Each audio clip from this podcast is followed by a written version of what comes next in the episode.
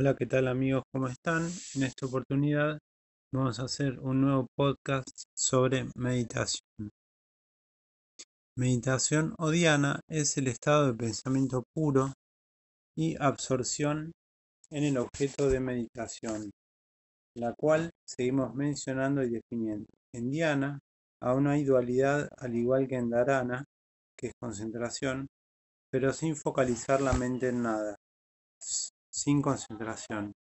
La meditación empieza donde termina la mente, cuando la mente calla. La meditación es una forma de apagar radio-mente y de entrar en esa quietud donde cada inspiración es nueva y cada momento es este momento. El lenguaje y los pensamientos son instrumentos de la mente hechos por y para ella.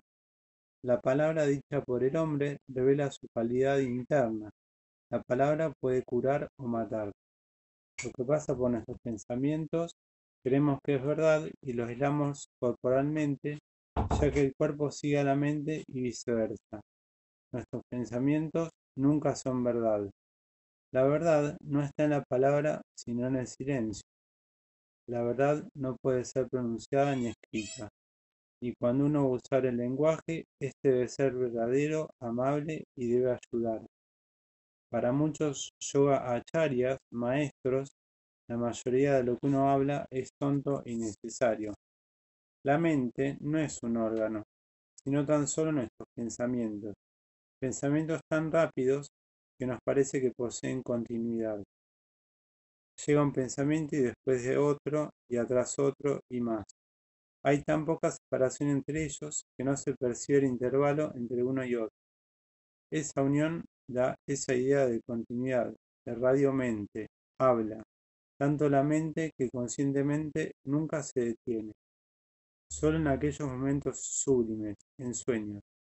Y cuando meditamos, pensamos todo el día en cosas que pasaron o que van a suceder.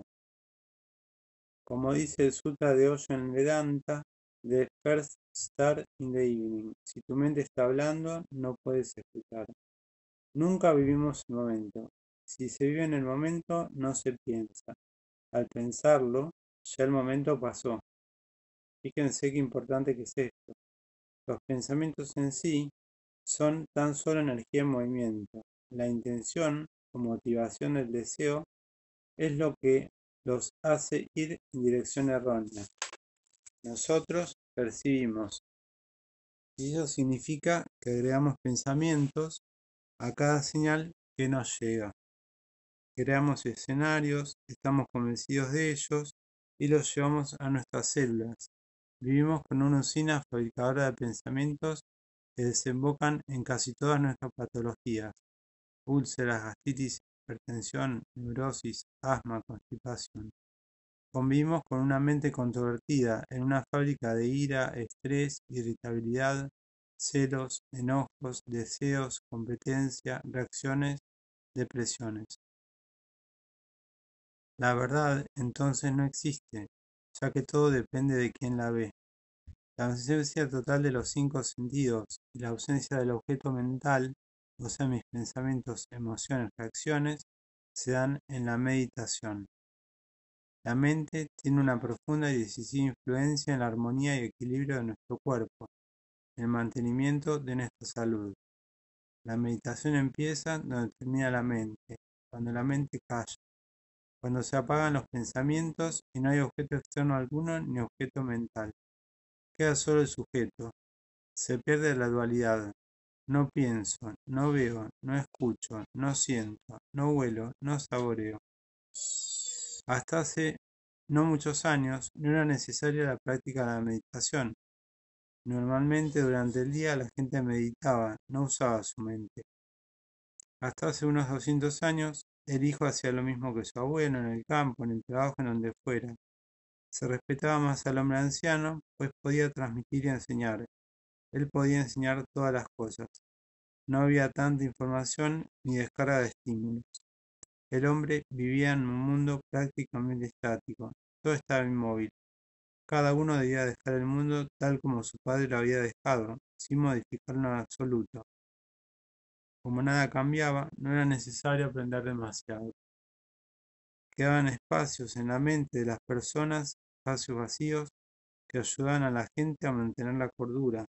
El hombre moderno tiene una capacidad de aprendizaje mayor de la que ha tenido nunca, pues ahora hay más para aprender y tiene que capacitarse para adaptarse a situaciones nuevas todos los días debido a lo rápido que cambia el mundo. Es un gran desafío que si es aceptado contribuye en gran medida al desarrollo de la conciencia. Uno puede decir que el hombre moderno se vuelve completamente neurótico o que la gran presión lo transforma de acuerdo con el punto de vista que asume. Una cosa es segura, no hay forma de volver atrás. La estimulación sensorial continuará aumentando más y más. Recibiremos más y más información y la vida seguirá cambiando a ritmos más y más veloces. Y tendremos que poder aprender, tendremos que poder adaptarnos a cosas nuevas. Ahora el cambio es tremendamente rápido. Tiene una velocidad tal que hasta los más inteligentes se sienten incapaces de adaptarse a él. Cada momento de la vida es diferente y tenemos que volver a aprender. Hay que aprender y volver a aprender una y otra vez.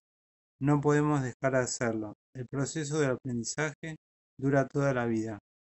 Por eso la filosofía oriental promueve la meditación, que hoy es más necesaria que nunca, especialmente para los occidentales que vivimos para afuera, en el pasado. Eran pocos los que se interesaban en la meditación. De alguna manera inconsciente, todos meditaban, como ya dijimos.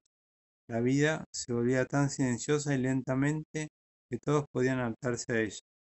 Lo que pasa por nuestros pensamientos Vemos que es verdad, lo asimilamos corporalmente y creamos un círculo vicioso. Bueno, vamos a ver algunos de los efectos de la palabra meditación como conclusión final. ¿Cuáles son los efectos? Reduce el estrés, restaura la memoria en su totalidad, conecta con su verdadero ser, permite la espontánea realización de deseos, desarrolla el potencial intuitivo, facilita abandonar malos hábitos, permite tener mejores relaciones, mejora y potencia el diario vivir, permite crear estados más elevados de conciencia, crea una mayor paz, permite mejorar el descanso, permite acceder a niveles mayores de energía, mejora la concentración, elimina la fatiga, revierte el envejecimiento, mejora los hábitos alimenticios, incrementa la percepción sensorial, permite liberar toxinas de nuestra fisiología, disminuye el diálogo interno o el monólogo que todos tenemos donde hablamos con nosotros mismos, o sea, la radio mental sería. Permite ir más allá del juicio, desarrolla la capacidad de tomar decisiones correctas, despliega el silencio en la vida y despliega la creatividad. La meditación se, se asemeja filosóficamente al sueño, ya que mediante su práctica se libera melatonina y DEA, dihidroepiandrosterona, hormonas de rejuvenecimiento. La glándula pineal produce melatonina durante la noche merced a un estímulo nervioso procedente de la retina y de diferentes núcleos cerebrales, mientras que la luz frena la producción de melatonina, la oscuridad estimula su síntesis. En todas las especies animales, incluido el ser humano, la producción de esta hormona es máxima durante la infancia, desciende durante la pubertad y sigue bajando su producción con el paso de los años.